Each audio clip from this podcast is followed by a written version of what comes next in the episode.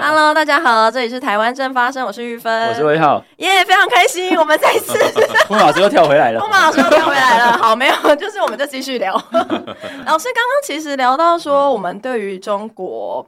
呃，我不知道老师有没有看过，就是现在最近，因为我身边的朋友都有在看一本书，叫做《我们如何守住台湾》，嗯，谢宇辰写的。对对对。那在那本书里面，其实就有提到说，他说他在自己有小朋友之前，他其实对于这些事情，他也并没有想要花那么多心思去了解。但他自己有小朋友之后，他会开始去想象说，那他会希望让小朋友在一个怎么样的环境或怎么样一个国家成长。嗯，那他就。去针对，比如说我们现在可能大家在网络上啊，划一些短影音啊，或者是影片啊时候，可能会去看到很多，哎，好像我觉得有时候是这样哈，人有一些恐惧，其实是自己创造出来的。你在接受到一些并不全面而且很片段资讯的时候，你会自己由那些片段资讯去。长成一个庞然巨物，你知道吗？就是那个恐怖的那个景景景象，就会自己想象出来，就好像啊，台湾会葬成一片火海啊，然后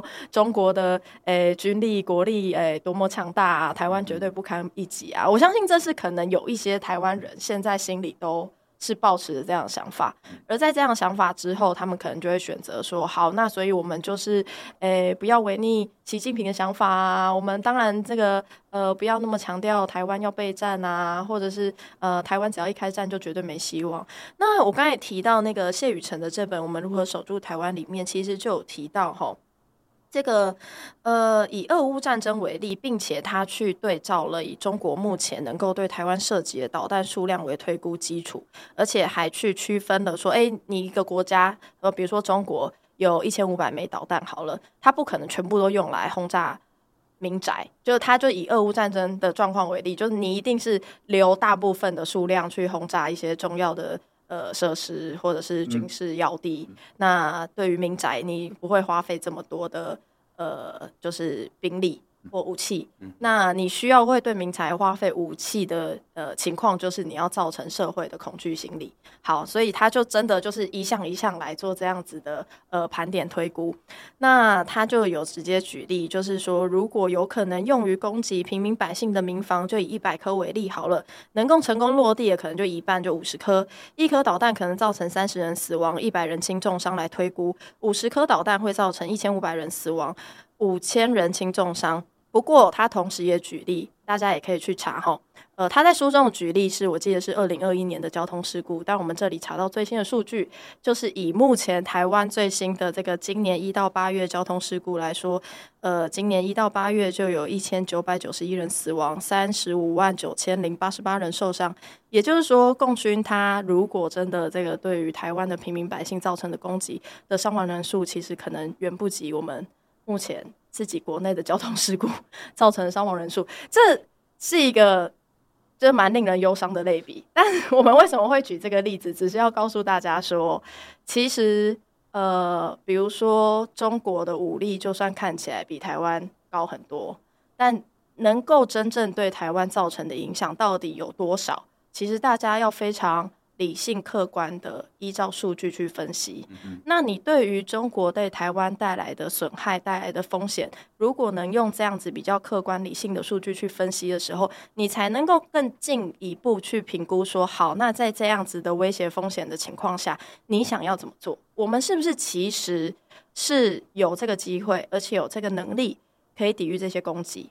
那我们接着下一步就是，那我们要如何抵御这些攻击？所以其实。我蛮想要跟老师讨论说，呃，在现在其实台湾社会大众有很多人因为对于事实的不了解，可能会造成刚才讲的不必要而且不理性的恐慌。那尤其是我们自己遇到一些状况，是有一些民众可能一听到民防，马上就会想到要打仗了，要想 就马上想到打战争，就是只要提到民防哦，我们才不用讲其他话，就提到这两个字，他马上说哦，你是不是？就是要开战了，这样子。那我们也看到说，台湾其实有一群学者教授也出来发表这些反战声明。那呃，说是为了民众恐慌，所以避谈民防。那你会怎么看这件事情？就是我们在讲说，好，我们今天要去避谈战争的风险，这件事情对台湾社会是好的吗？嗯、我们要怎么面对这个？如果是所谓的心魔的话，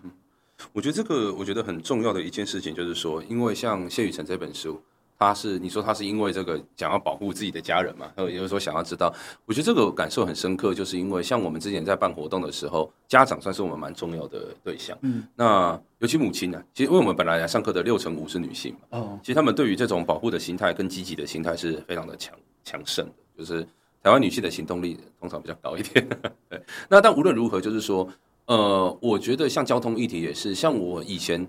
过马路哈，比如说可能差一点被车子弄到啊，什么之类的，嗯、最多就是骂个脏话而已。对，那、嗯、当你推着小孩过马路，差点被撞到的时候，那种感受不一样，你就不会只是骂脏话，嗯、你会真的想要打电话检举，然后记他的车牌号码。对，你会想要说这个事情应该被解决嘛？嗯、所以这种心态上来讲，当然，其实我觉得做父母这件事情，确实是会有很多心态上的不一样，这是一定的。那但是换换。换句话说，就是说，回过头来，大家对于战争的认识还是来自于电影是最多的，嗯，或者新闻画面，或最近以以哈冲突嘛，这个大家会去看。然后，这个对我们来讲有利有弊，就是说，以往我们在写那个阿贡打来怎么办的时候，也是在写这些谣言嘛。嗯那我们出的时候是在俄乌战争之前，嗯，所以俄乌战争很多画面就证实了我们之前讲的东西，就是说它其实根本就不是大家想象的那一个样子。那是因为恐惧是会被无限放大的，就好像你大家现在想想，譬如说，假设你今天在路上遇到杀人魔的几率。远比这一个这一个车祸的几率还是低嘛？或者说在家里被闯空门啊，然后被杀害的几率一定都比车祸几率低。嗯，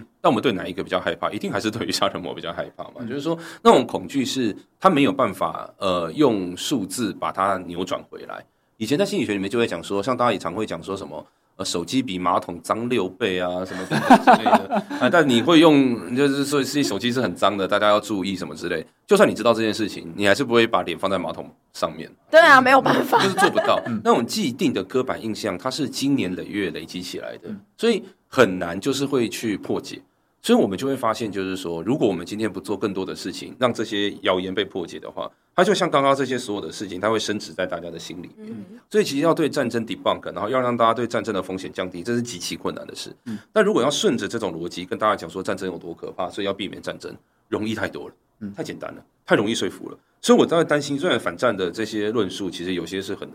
很搞笑的，嗯，但毕竟它其实顺着的是我们一般人的刻板印象。是。所以，他如果继续这样发展下去，他是很有机会在比较成平的时候，大家比较不关心的时候，反而瞬间变成主流论述。所以，我自己才会认为说，反战的论述在第一时间就要去阻挡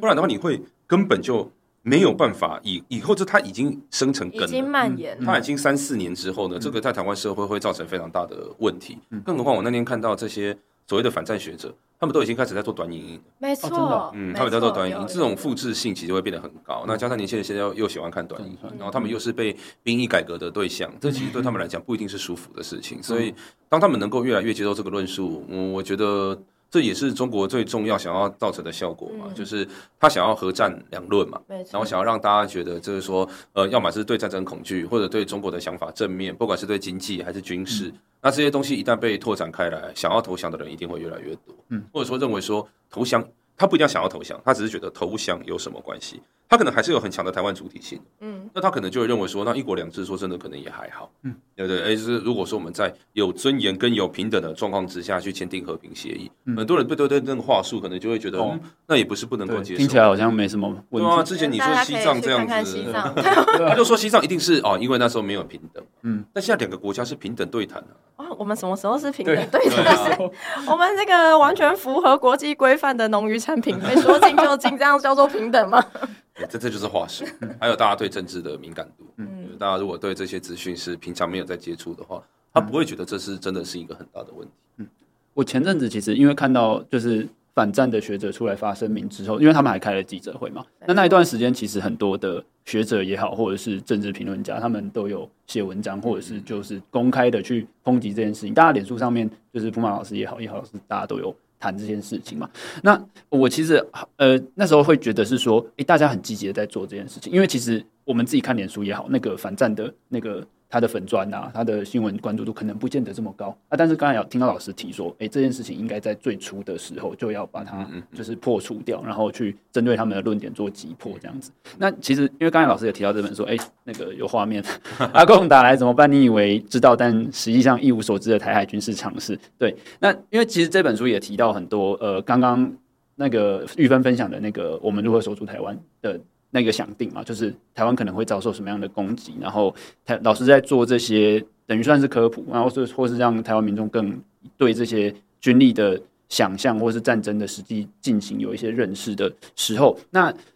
其实我们前阵子看到说，因为那个政府在一些避难地方贴了。嗯，贴贴紧急避难对对对对对，就是我们其实现在走在路上很容易就可以看到这些东西。嗯、那包含说政府的这个行为也好，然后或者是说，哎、欸，大家不断的去破除那些反战的谣言，然后针对战场的生存啊，然后我们如何应对台海可能的战事，有一些说法或是比较积极的作为的时候，就会有一群人觉得说，哎、欸，你们这些动作是不是在让就是。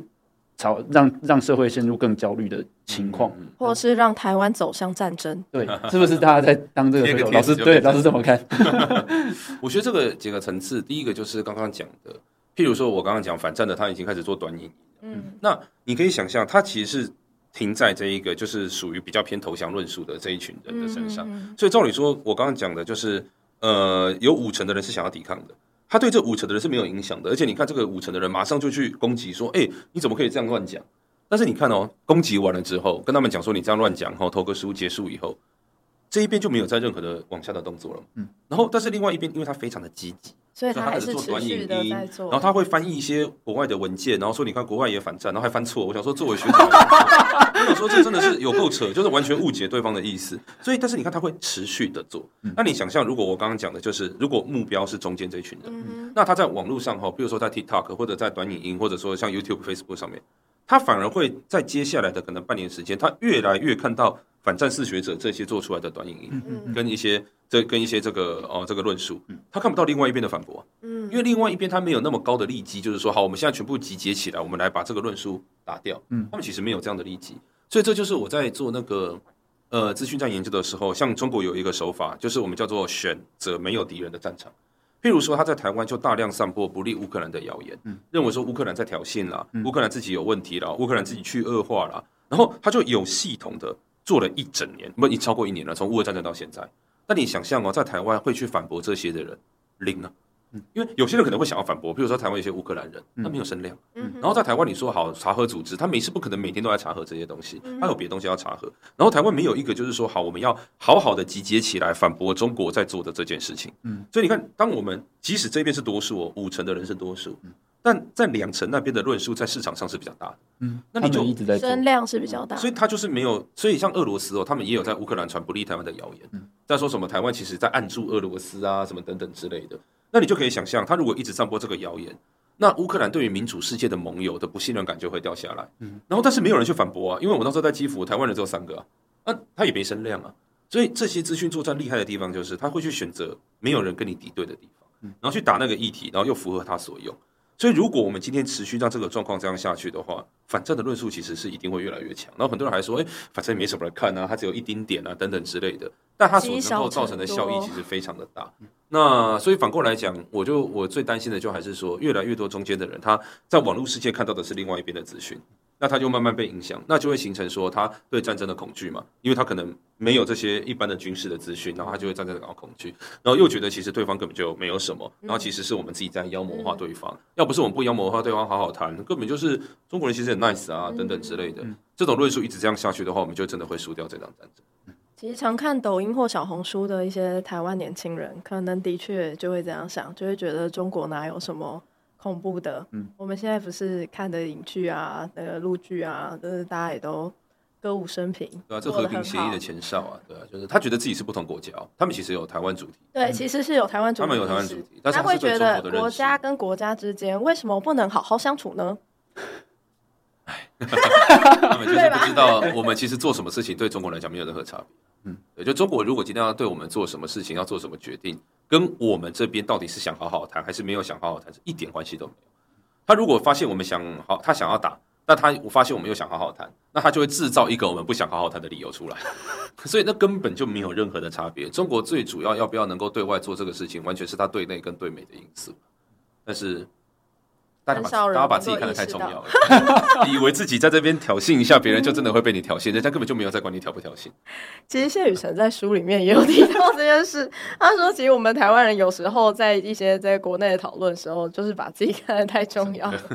我们在准备备战，其实对于中国来说是真的没有影响，就是应该说不会影响到说啊，因为台湾在准备备战，所以他决定要出兵攻打，并不会这样子。他今天如果中国决定出兵攻打，一定就是他要解决自己国内政治问题、跟国内压力，跟也许国际上面他必须要做一些表态的行动。嗯、那呃，如果台湾人当时呃，如果在那样情况下，台湾并没有做好备战的准备，没有做好防守准备的话，那其实最惨最惨的永远都是台湾人自己。是啊，是啊，而且我们就是呃，比如说我们好好准备，就导致他不想打。这个有几个要素一定要有。第一个就是我们准备的很充足，让他害怕。嗯。第二个是我们准备的很充足，这件事情他知道。嗯哼。怕就是怕说我们准备的充足，他根本就不知道。嗯哼。因为两个国家没有正常沟通的管道。嗯。那他既然不知道，然后。他如果不知道，那就要必须身边的人告诉他。是，但身边的人可能不敢讲，嗯，因为像身边的人讲说，其实台湾的准备已经到什么程度，我们打可能会出问题，嗯、这个人可能就被革职，嗯嗯，宁左勿右，嗯，所以到最后就身边的人没有讲真话，嗯，普丁就是发生这个事情，哦，嗯，所以其实乌克兰有没有在准备？有，有，但他不知道对方有做好准备，嗯、因为那个那个沟通的管道是断掉的，然后他身边的人是有问题，嗯，习近平现在身边的人大有问题，大有问题，嗯。没办法。刚刚其实我们聊到资讯战、认知作战，我觉得这几年来台湾越来越讨论这些资讯战、认知作战，其实我觉得是铺马老师 带起来的风潮。我自己 自己从旁边这样看的话，其实所以非常感谢铺马老师让我们意识到这件事情。但我其实也蛮想问老师你，我们从上礼拜这样子聊到，就是你一开始读法律，然后后来读就是法律社会学。然后现在是犯罪研究所的所长，所长好，所长好。那我是说，在这样子的情况下，你你怎么会去，你你怎么会去意识到认知作战的？哦，怎么会去发现到资讯战的重要性？我觉得，当然第一个就是因为我博士论文写的是中国跟美国的媒体分析，嗯，媒体分析跟他们的白领犯罪之间的关系，就是他们怎么管制白领。那所以我那时候做了好几千篇，就是譬如说《纽约时报》啊、《华盛顿邮报》，然后还有中国的各大媒体的分析。所以那时候我们甚至还有做一些研究，是 side project，就是看中国各地的媒体，它管控程度有多高，然后地方媒体跟中央有没有差别，以及在奥运的前后有没有差别，又或者说习近平上来之后的差别。所以我们其实对中国内部管控资讯这件事情是特别的熟悉。那再加上你以前做人权活动，你就会对于说人权活动的资讯它怎么压下去，其实很重要。我们之前有讲到香港的事情，台湾人为什么对香港的事情第一个比较快速的退烧？还有一个很大的原因是，香港议题跟维吾尔议题是中国最重要两个打的资讯战主题。其实台湾它可能还排到第三而已哦。所以你看他怎么去打维吾尔跟香港议题，在国际上面怎么去洗白，那个手法就是他在台湾用的手法，那两个是最关键的。所以这也是为什么越来越看不到香港实际的状况，然后你会一直看到洗白的。嗯，所以这是他们擅长的嘛。那你就会发现，当他们能够把这个对内的资讯压制到一定程度，然后连对外都可以洗白成这个样子的时候，那对我们来讲一定是国安的危机，因为他对我们也是要洗一样的事情，那他就会想要把我们洗成投降啊，或者说洗成对中国有好感，或者说不要对中国有好感，但是讨厌美国、讨厌日本。所以我很早以来对这件事情当然有一定程度的关心，但是当然还没有直接到战争这个阶段。最主要还是因为二零一六年这个川普那次选举，嗯，因为那一次选举，这一个俄罗斯干预非常多嘛，是。那他干预了之后呢，结果呃，后来 New Knowledge 写了一份报告，然后那份报告就巨细靡遗的把俄罗斯的手法就是描述出来，从地面啊什么等等之类的。然后那时候我们有一个跨领域的读书会，大概二三十个人。然后那一次我们就决定说，诶，这个事情很严重嘛，就有有有人提出来说很严重，是不是应该大家要阅读一下这份文献？然后就说看谁要来翻译一下啊，什么等等之类的。结果就刚我真的是有够衰，我那个礼拜刚好比较闲，我就说好，哎，那我来。然后我就后来把这个做了翻译，然后我来跟对方跟大家报告。然后后来就在 NGO 跟我记得是跟先跟台权会之后，然后是跟那个嗯跟宜碧他们那个叫做哎，我怎么突然想不起来？两公约啊，就是那个世情联盟在那边报告。所以从那之后开始呢，我把这个整理完之后，我那时候第一个想法就是，不是中国在做一样的事情，只是手法有点不太一样。所以我初期是在研究中国的手法跟俄罗斯手法的差别。然后刚好那时候又遇到二零一八，所以就是韩国瑜崛起。所以那那时候我又查了很多统战的组织，然后因为犯罪学，我们本来对黑道就比较关心嘛，所以我又研究了黑道跟庙宇等等之类渗透的问题，所以就越做越多，就我就我觉得踩错坑了啦，所以后来就回不来了，就回不到我本来做的原来的这些命运的安排。对，我本来白领的研究，现在几乎都没有在做了。哎，我其实其实刚刚听老师在讲那个，就是呃，普丁在侵略乌克兰之前嘛，就就是刚才提到的那个，他们自己内部的决策也好，那真就是隔就是对对于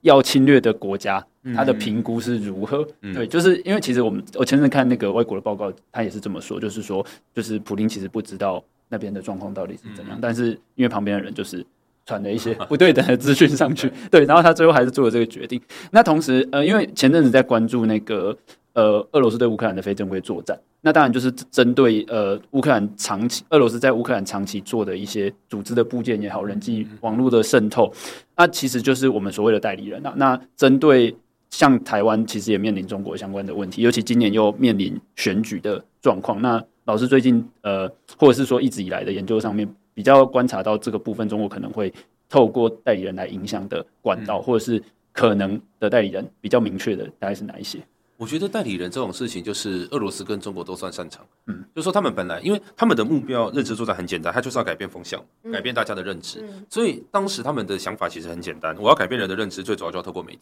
嗯，所以对他们来讲，传统媒体的渗透一定永远都是最重要，是 keep 不断的在做的。所以我记得那时候二零一四克里米亚被拿走之后。俄罗斯就发现要影响乌克兰人民越来越难，嗯，所以他就发现说，如果我亲自由 Russia Today 来做宣传，没有人要听我，嗯，如果我找个代理人帮我宣传俄罗斯怎样，或者宣传 NATO 怎样，宣传美国有多坏，诶，那这样的话可能对乌克兰人会有影响，嗯，所以他就要找代理人。那他怎么做呢？他就找有在俄罗斯做生意的乌克兰商人，嗯，然后去买了乌克兰的三家媒体。我大家应该觉得特别的熟悉，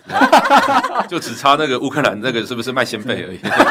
对，就是他们就是发生了一模一样的事情，然后也的确造成很大的影响，因为他就是代理人了。你一开始没有感受到说他背后，那只是后来慢慢被发现这个金流有问题之后呢，他们人民才开始有反应说，诶，这个是有问题的。所以他们一模一样也遇到了，就是要不要继续给这三家媒体执照？嗯，就跟台湾反正全部都一样。那所以这就是一个很典型的做法。但是这个做法是在媒体比较兴盛，譬如说传统媒体越来越多人看啊，什么等等之类的。你看中国对台湾的影响，从一九四九年到现在，早期也不是透过电视啊，早期都是透过统战啊，要透过地方谣言啊，就是接触我们地方的人，哈，接触我们的政治人物，借由他们在放消息等等这些策反嘛。所以统战一定是先做，然后做了，所以统战才是他做最久的，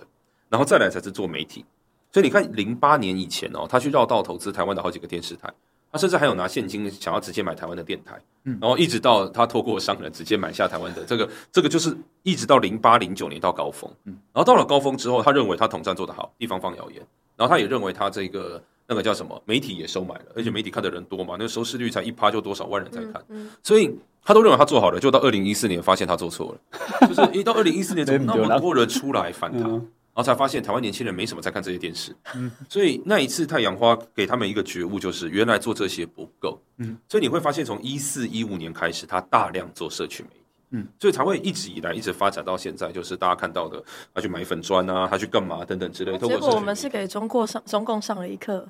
对，但所以你看一一五年军改以后啊。你看中国对台湾的骇客攻击，因为你要做认知作战，在社群媒体上面最重要是要收集个资嘛，因为你要知道这个人喜欢看什么，你喜欢看可爱动物，你喜欢看算命什么的，那收集个资要需要大量的骇客攻击。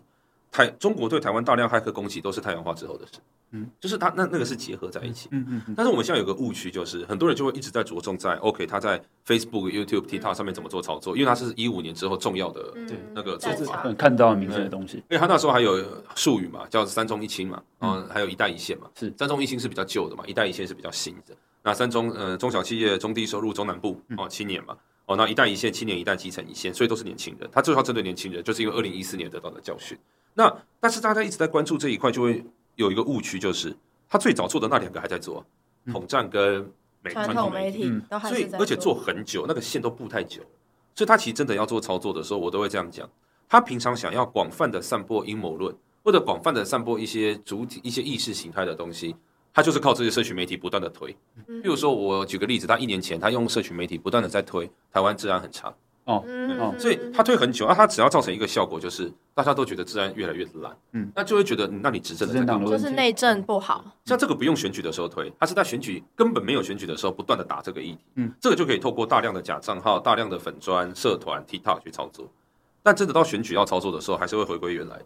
回归从统战的线、同媒体的线。嗯，所以你看他每次关键时候，像裴洛西来了，嗯，哦，或者说赖富去这个巴拉圭了，是。这种比较重大事件，其实社群媒体的操作不是重点，嗯，它的重点一定是，譬如说我今天害一个 PTT 的账号，后一个假新闻，这样只要一个账号就好了，嗯，然后只要有我有线的记者去把它写成新闻，嗯，然后我有线的这一个这论节目两三个晚上谈，这个就大爆发。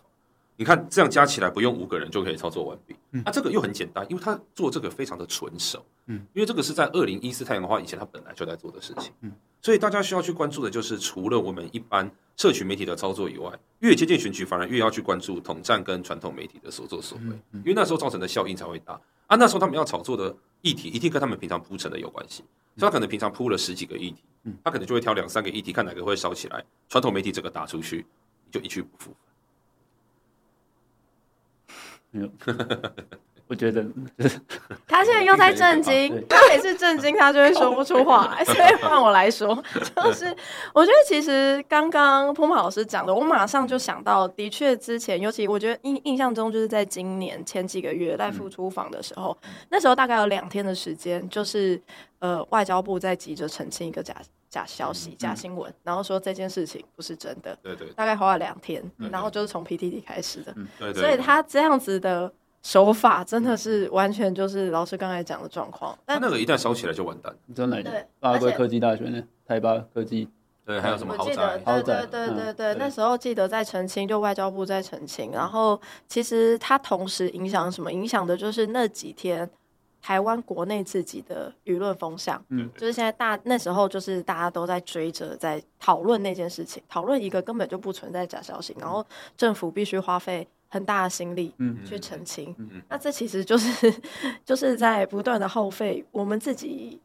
呃，台湾自己的民主的能量能跟媒体的量能，嗯，大家可以想象，就是说，他因为最主要在巴拉圭，他想要打我们凯子外交，是，所以你看他会打卡子外交这个议题，他不会在那个时候打，嗯，他就是在平常半年前，到处这些账号就是一直在散播这一类的阴谋论，说我们台湾到底花了多少钱啊，然后怎样怎样，然后其实也我们有花钱啊，所以你也很难去辟谣嘛，然后等到有，譬如说好，我讲，每个国家外交都会花钱，对，这是很正常平常的一件事情，所以你想想看，五十万一百万人。一天到晚在看这些影片，或者看一些这些论述，然后看群主一直传，然后突然一个假消息丢出来之后，他一定会相信。所以那一次的操作，只要一旦成功，他就可以有把以前铺成好的线烧下去。哦，那时候我们的，因为我们那时候就有请很多的这个，我们都有在 monitor 嘛，所以那时候那个一出来，我们就发现有问题。那为什么有问题？我这边就不讲。他其实 IP 什么都有问题。那我一发现有问题之后呢，我们就马上做一件事情，我们要赶快把，因为那个账号是被害的，嗯所以因为中国这个很他很喜欢这样，他就害一个真账号去做，因为这样比他创假账号好。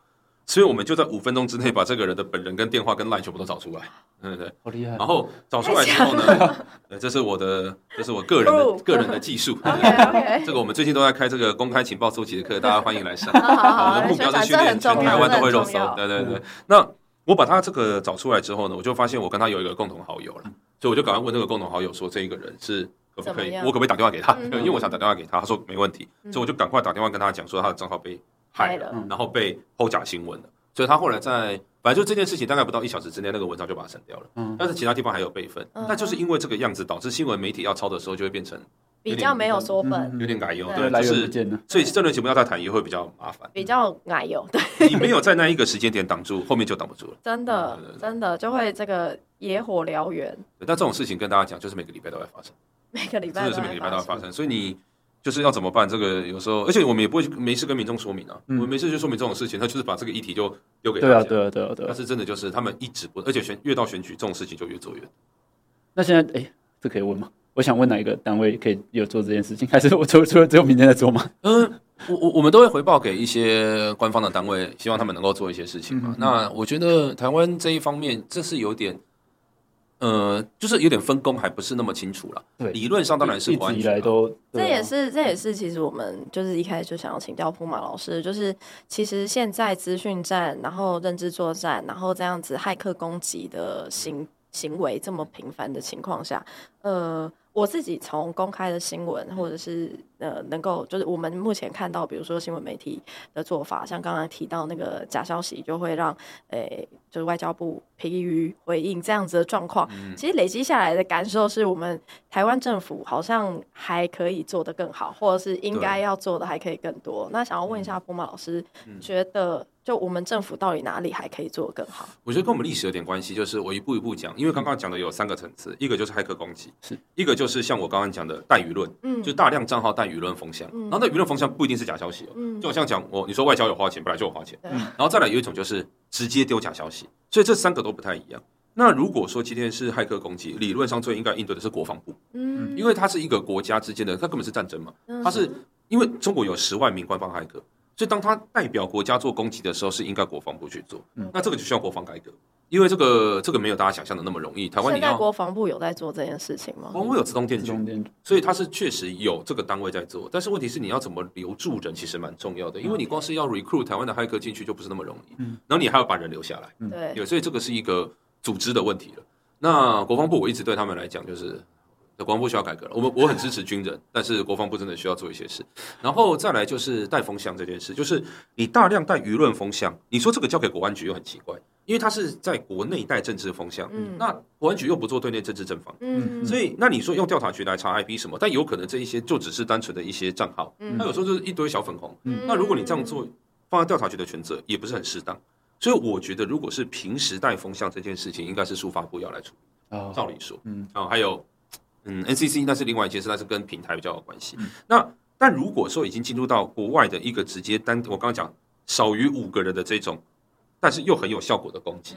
嗯这时候呢，他一定是第一个。我刚刚讲的，他有骇客攻击嘛，然后他也有地方的统战线，不然他怎么会认识那个记者跟这轮节目的人？是，所以这个时候呢，理论上是国安局跟调查局。嗯，但是你就会发现，因为他这个是彼此互相配合，然后你又把那么多机关，每一个人负责的事项都不一样，然后到最后又又有一些，他有些是攻击农委会，有些是攻击不同的单位，然后你又要再弄一个行政院，像罗秉成他们弄的这个协调机制，然后跟大家讲说每个单位要怎么回应，这个到最后都会越来越乱。对，而且其实搞到协调机制，就是他那个行政程序已经繁琐到最后，这件事情真正要。处理的问题，可能大家都无暇去处理了，都在处理前面的行政程序，效率会很不好。所以我一直建议，就是说政府要成立。我们这个建议蛮久的，我我还记得我第一次做这个建议，恐怕是已经快四年前。嗯、我那时候投诉在苹果，只是苹果的那个文章现在没了，要去备份才找得到。就是要成立这个叫北约的叫反混合战中心。嗯嗯，反混合战，他们叫 Center of Excellence，所以叫卓越中心也可以。那卓越中心其实我们数发部下面有一个小的卓越中心，嗯、但我讲的卓越中心是这种大型的中心，这个中心就是专门在应对中国威胁，嗯，他去分析中国不同层次的威胁，有资讯的威胁、渗透的威胁、经济的威胁，然后他有能力去告诉大家现在最新的威胁，他铺梗铺到哪里。他可能会做什么攻击？各部会要做怎么应应？他应该有一个 center，这个 center 在北约很多地方都有啊。他们做的就是专门在分析俄罗斯的攻击。然后因为那这个组织也不用大，他这个组织是大量跟民间团体合作，因为民间本来就有人在做嘛，所以大家会有一个平台 share 情报。然后 share 情报之后呢，然后让政府可以有快速的应应。这个是北约在做的，台湾没有。那我其实听到这里，我蛮好奇一件事情，就是呃，刚刚讲这个 center 卓越中心，如果以台湾目前如果要找一个。已经寄存的组织来应对的话，有没有可能是国安会？理论上国安会可以做，但其实最好的应该是国防部。但是这时候回到国防部，你跟他讲这个中心，他第一个想的就是，哎，那要伸出几个位置来？我们现在将军有几位？然后没有办法用现在将军啦。对对，就是他们很多，对他们来讲，没有办法用现在将军分配问题。对，所以我我觉得这个不容易说服。那因为政战的体系。在国际的地位又不够高，嗯，所以有可能是必须要放弃用国防部的想法了，嗯嗯，对，那国安会哦，那不管是整个加密的等级，要国安会的预算，因为其实国安会更多事情都是请国安局，嗯，跟调查局，对对，就是国安局，然后再委托调查局，它又是一个单线往下，而且更另外一部分可能是最难，就是刚刚提到北约那个中心跟众多民间团体其实有非常频繁的往来交流，嗯，这件事情国安会可能比较难做到。对，这种军民之间的合作机制要怎么做？就是有一些国家类似的做法，就它民间也有一个 Center of Excellence，然后官方也有，然后再定期交流，这也是一个做法。嗯，所以我们自己也有做，我们就是其实我们每个月会找各个团体互相开会，然后 think 说，哎，我们最近发现了什么，所以我们要注意什么。嗯，那我们当然也会不断的去做回报，跟政府做回报。然后让政府知道说，OK，那至少我们民间研究的能量，然后我们现在发现了什么东西。嗯，但是这个机制上就是，毕竟就是官僚体制。嗯，你今天回报了，到时候真的就是要有人做决策，这是一件很难的事情。对，这是官僚体制的问题。然后再加上，我觉得要整合这件事情，我们是建议了蛮久，但是其实不管怎样，你还是要修法。是啊，你要有法律嘛，你要有组织法，然后再加上就是你的法。假设你今天他有调查权，那谁要有调查权？他可以委托谁？比如说他是委托调查局来做，还是委托法务部来做？那这个授权的法案现在在哪里？嗯，然后明年如果要通过这种东西，你看民方法要修正，像这种 Center of Excellence 的组织法，嗯，国防改革，那我看明年立委选群。要推动这些，要努力。老师，我相信这个问题应该很多人问你，但在节目中我们还是要好好问你一次。你有没有想过要去当立委？应该很多人，因为刚刚你看你对于 这方面的相关的这个哪个部会应该要做什么，然后应该要在法律制度上有什么调整，其实你都非常了解。应该很多人这样问过你吧？对对，蛮常被问。对，你有想过吗？我觉得从事政治跟从事。民间是很不一样的事，嗯，对，因为民间我觉得有时候，呃，尤其在台湾的官僚体制，民间能不能够给政府压力，算是一个非常重要的事。没错，因为尤其是官员，他很容易顺着压力说好，那我推出什么东西，然后立法院再去推嘛。所以民间的力量是不可或缺。嗯，但是政治也要有人懂去接球，然后或者说他要知道大方向是什么，然后才会有 priority 的排序嘛。所以我每次被问的时候，我觉得对我来讲，我觉得我的重点都是哪边比较缺人，嗯，就是说。因为人不可能就是做两边的事情。是啊。那我之前的擅长是，我对国际沟通比较擅长。嗯。所以我多多都是跟国际沟通，让他们知道说我们台湾的处境，我们台湾现在做到什么程程度的准备。这种人能够做的人，说真的不够多。嗯。那所以台湾的确是很少数。嗯。对，所以呃，这一方面就是我至少在民间我可以做这些事。那、啊、如果今天是换到跟政治有关的那个任务，就要完全做切换。嗯，那所以每次我被询问的时候，我都是问说，那到底有多缺人？因为如果说那边真的很缺，那才民间也很缺，民间很缺。我们刚刚在讲到说这几年来，包含民间的动能，包含社会运动的情况，其实就看出来，因为的确在二零一六之后，民进党执政之后，其实当时我我自己。身边可以了解的到，就很多非常多相关的就是专家，其实的确就被延染进去。那它当然就造成了刚刚某一某一程度的确就造成了民间动能的确就没有以前那么强。那当然是一个很综合的情况，去我我不能说这是单一的元素。那当然是有一个大背景、大前提，这个执政的呃执政党跟执政的氛围也的确很不一样，这这些都有关系。但我其实蛮认同老师刚才讲的，就是。哪边缺人就对，然后哪边效益比较大嘛？因为假设我们在可见的未来五年之内会有大型的危机，嗯，那到底在哪里做能够比较赶快把建立危机的这个应对的体制能够赶快快速的建立？嗯，我觉得这就是这件事也是让我一直都很犹豫。嗯嗯，刚刚老师提到就是其实我们民间的呃很多组织。等于有一个类似 COE 的东西嘛，对对对，就是就是就是大家会定时的交流这样子。那因为因为其实之前在在在民意机关服务的那种那种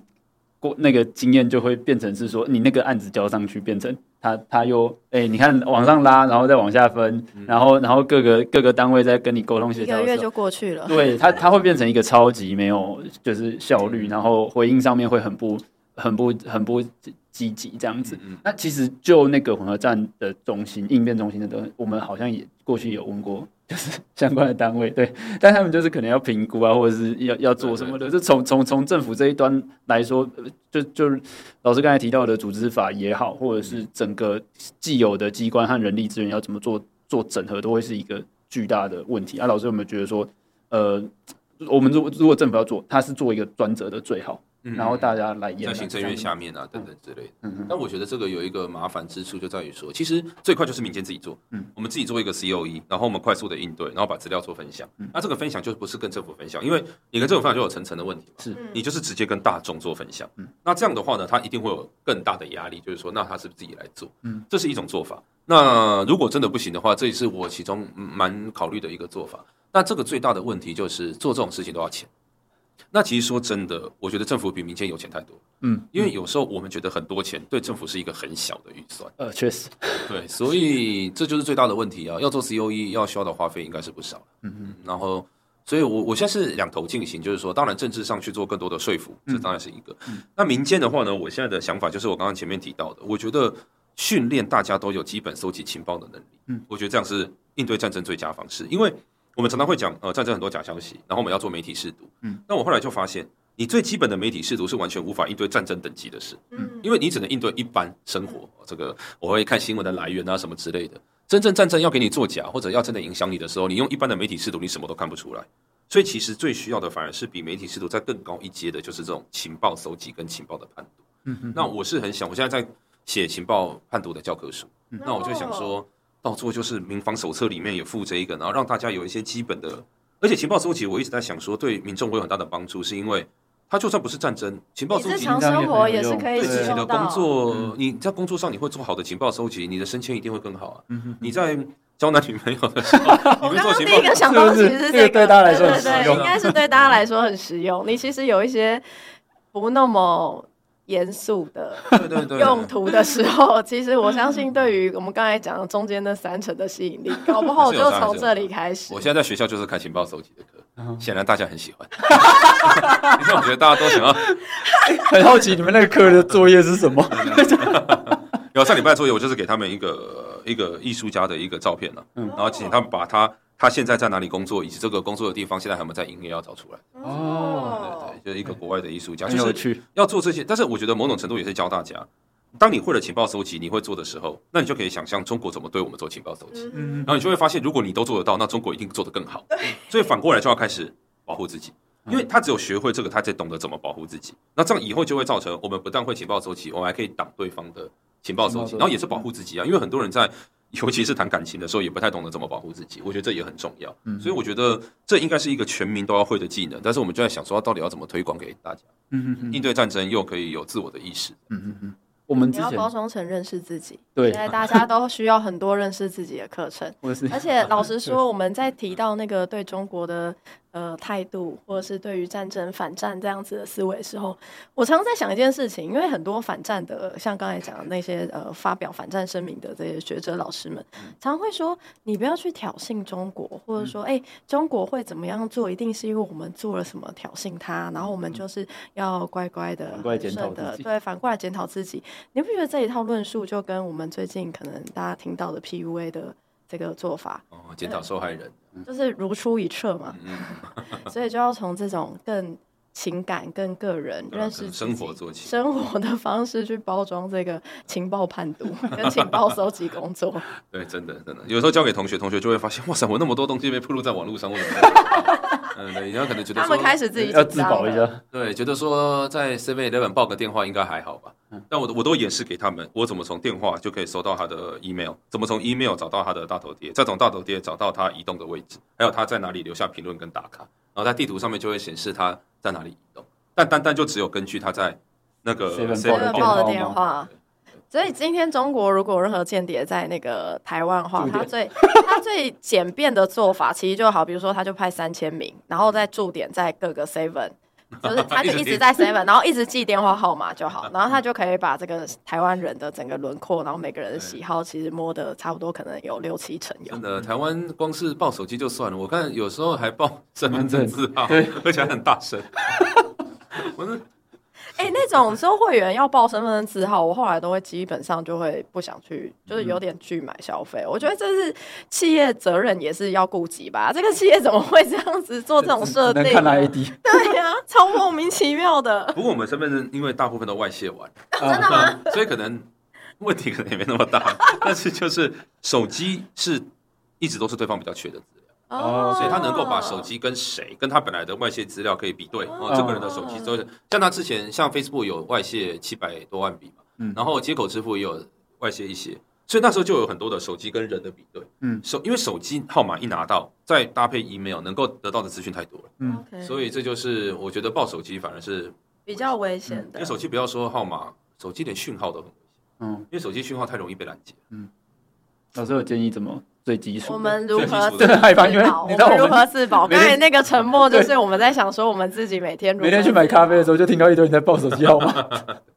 最基础的，我觉得我我不知道，我自己有有四个门号。你有没有一些自己的，就是平常日在日常生活中会留意的原则或者是诀窍？大家可以对啊，好问题我倒是没有特别。老师，我觉得你应该要整理出来。我觉得这这件事情是大家日常生活上比较需要的部分。但是因为我们有时候，因为我们已经呃一直在做这一些，所以我们有时候反而会呃释放很多，等于有点像钓鱼。嗯嗯，就是我们。很多的情报是外漏的，让别人去能够做攻击，嗯，所以就跟一般人的做法又会有点不一样。OK，对。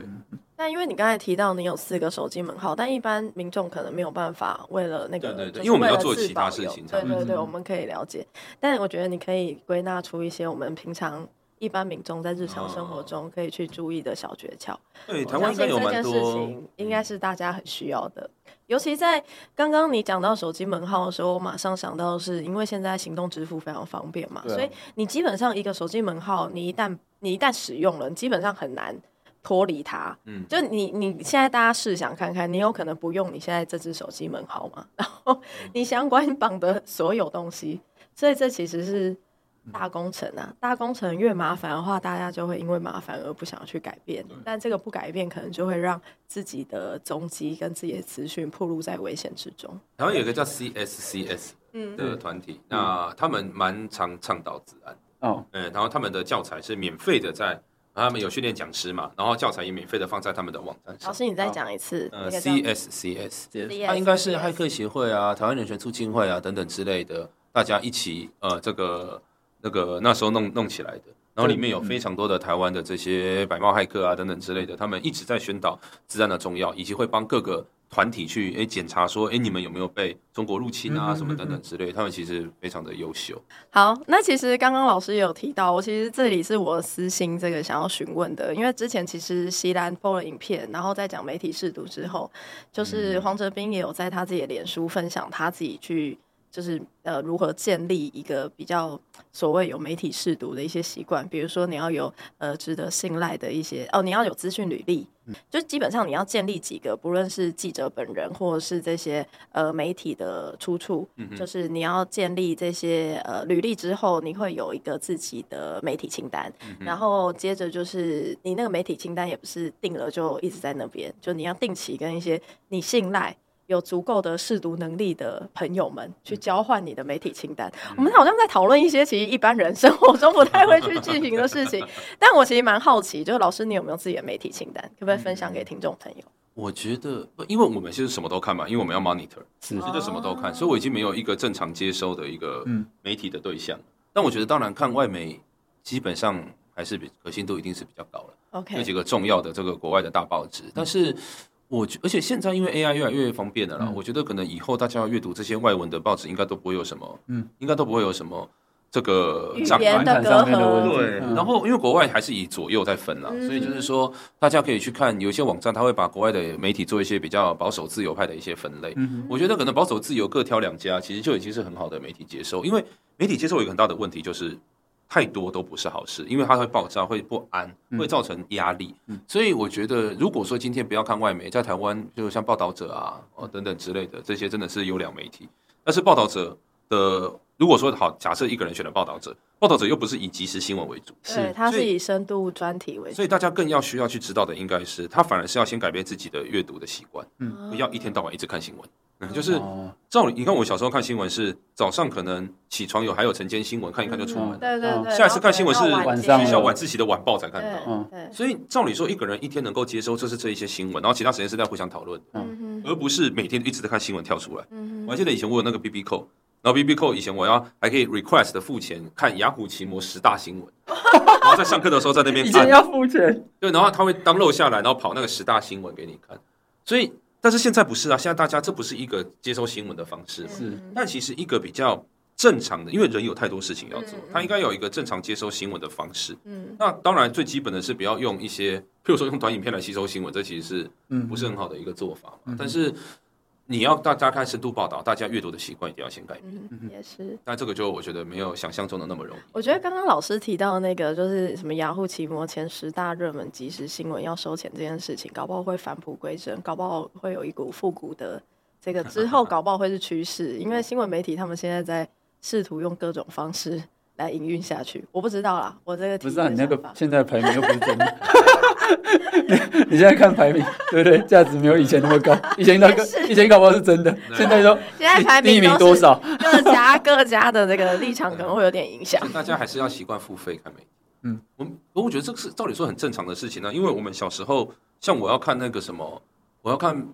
新闻我是要花十块钱、十五块钱买报纸才可以看的，嗯嗯，或者说我今天连我电影什么时候演我都要这样。现在免费这件事情变得太平常，那免费的记者的待遇啦，哦，还有工作的强度啦，就是你要发即时新闻，那你要他，然后你又跟他讲说，你看你都不产优质新闻，对，你还要写深度，你要写内幕，你要写深度，但是你每天可能要就是三三篇即时，然后但你同时又要写深度，这真的很逼人。我觉得这个对记者是蛮不公平的。的确是，嗯哼哼，哎，刚才讲到那个信赖的媒体，最近有一些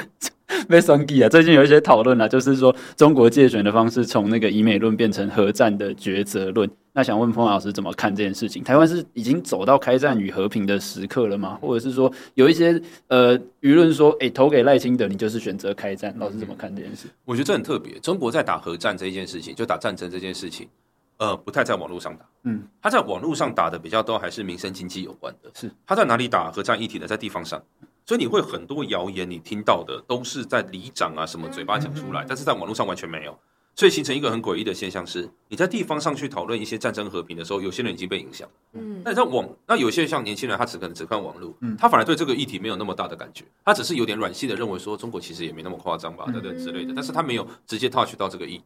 所以像这次我们就有看过，像里长啊，他在地方上，他可能就有他常常带统战团，然后他就跟地方里民讲说，你看最近我们这边附近呃有很多这个中心啊什么，有很多新的健身器材，这个以后给大家哦练身体。那大家知道怎么来的吗？哦，中国给的。所以说中国为什么要给我们健身器材？因为他很关心我们台湾人民的健康啊。所以里长就告诉大家讲说，不要再听政府乱讲，说什么中国有威胁，有威胁的人会送你健身器材。其实听起来有说服力啊。嗯，但是你看到这个谣言呢，它完全没有在网络上。嗯，在网络你看不到这个世界，那在地方上已经造成非常广泛的影响。啊，这就是我刚刚前面讲的，在我们看整个认知作战的时候，不能够放弃观看，甚至有时候它反而是重点，就是地方统战的谣言。传统的这些对，那刚刚你讲的核战的大部分都是在地面，我们看到都在地面。嗯，啊，这个造成的影响，我觉得在投票的时候就很重要。嗯，所以大家有时候会说啊，这个候选人应该多花更多心思在网站网络上啊。当然也没错，像柯文哲就花了很多资源在网络上，是。但是其实，在地方的组织要怎么把这个论述拉回来，演讲造势，其实在这一次，我觉得反而特别重要。嗯，今年特别有感觉，就是从年初开始，包含宗教团体的交流啦，或者是今年大交流年，对里里长这些的，因为因为刚好也疫情过了啦，然后就是去中国的那个频率变得非常的频繁。嗯，就是老师刚才提到，除了说，呃。我们透过选举选举期间的这些宣讲，或者是去去传播一些资讯也好，那我们自己除了呃政府或者是民间有什么方式可以来应对这个东西？我们自己可以怎么做？我觉得就揭露，我觉得对我们来讲，揭露还是最重要的。像假设我们今天在地方统战看到的谣言，我们就会尽量去揭露它，让大家知道说有这个事情发生。就好像我刚刚举例子，然后让大家知道。嗯。然后第二个，当然我觉得就是空战，当然也不能完全放弃了，因为但是空战现在最大的问题就是现在越来越多人看的是 TikTok。那 TikTok 就不是你的战场啊，因为那个你把东西弄上去，你就被那你就被干掉了。你的演算法就是光是演算法就输惨你，你出不去了。所以这个是台湾社会现在，这个是目前现在目前最大的问题。那这个可能比直播抖内还要严重。因为但是你仔细去看，像以 YouTube 来讲，直播如果是红的加蓝的加白的，这这一个它占的那个比例远比绿的多非常多，至少至少可以到五倍左右吧。所以他走他，其实我们再怎么，大家可以想象，就是 YouTuber，然后愿意讲政治的，然后又是站在讲中国的这个立场，少之又少，很少，而且很多甚至出来就那几个，而且很多甚至还不是台湾人呢，嗯，很多甚至是台湾正发生就是其中一个，有的是海外的中国人啊，或者海外的波兰人啊，对，海外海外波兰人，对啊，然后但是你看有另外一群他们在做这个轻中论述，那群有多一堆。很多都台湾，这些都是战场了啊！这些战场其实说真的，你没有资源也走不了。那我们台派的资源，好，我们继续努力。要刚刚为什么要提到这件事情？是因为要跟老师报告，因为我们的那个 YouTube 的那个追踪人数，嗯，似乎是比我们本业 Podcast 我们有想过说，我们是不是应该我们转型，真好好做 YouTuber 就好了。我觉得做 YouTuber 蛮重要的啦。我觉得像曹董现在也在做 YouTuber，嗯嗯，我觉得这个其实是蛮重要的事情，是因为在 YouTube 上面，我觉得台派是输惨惨的。嗯，TikTok 是没办法，但是连 YouTube 上面都输惨。但倒过来讲哦，Facebook 台派比较多。嗯，对，这也是真的。中国在 Facebook 的操作越来越差，嗯然后 Facebook 一直以来就是以台派作为主要战场。嗯，所以很多人会觉得说，为什么我在 Facebook 特别常常会遇到这些台派的，然后还跟我批评？没有，就是因为台派的在 Facebook 比较多。OK，也就是说，大家有时候在不同的那个使用平台上面，也可以再分流一下哈。因为这个脸书上面这各种言论又可以好有很多文化，比如说是这个我们要讲嘛，侧翼文化啊，以后再看有没有。我们我们又要被出征了，怎么办？所以要讲讲一集了。对对对。好啦，那因为今天时间有限哈，所以真的非常感谢谢谢富马老师，真的不好意思，这个跟我们聊了非常多，也谢谢布马老师的分享。那这里是台湾正发生，我是玉芬，我是魏浩，我们下次见。好，谢谢，谢谢各位听众朋友，大家拜拜，谢谢。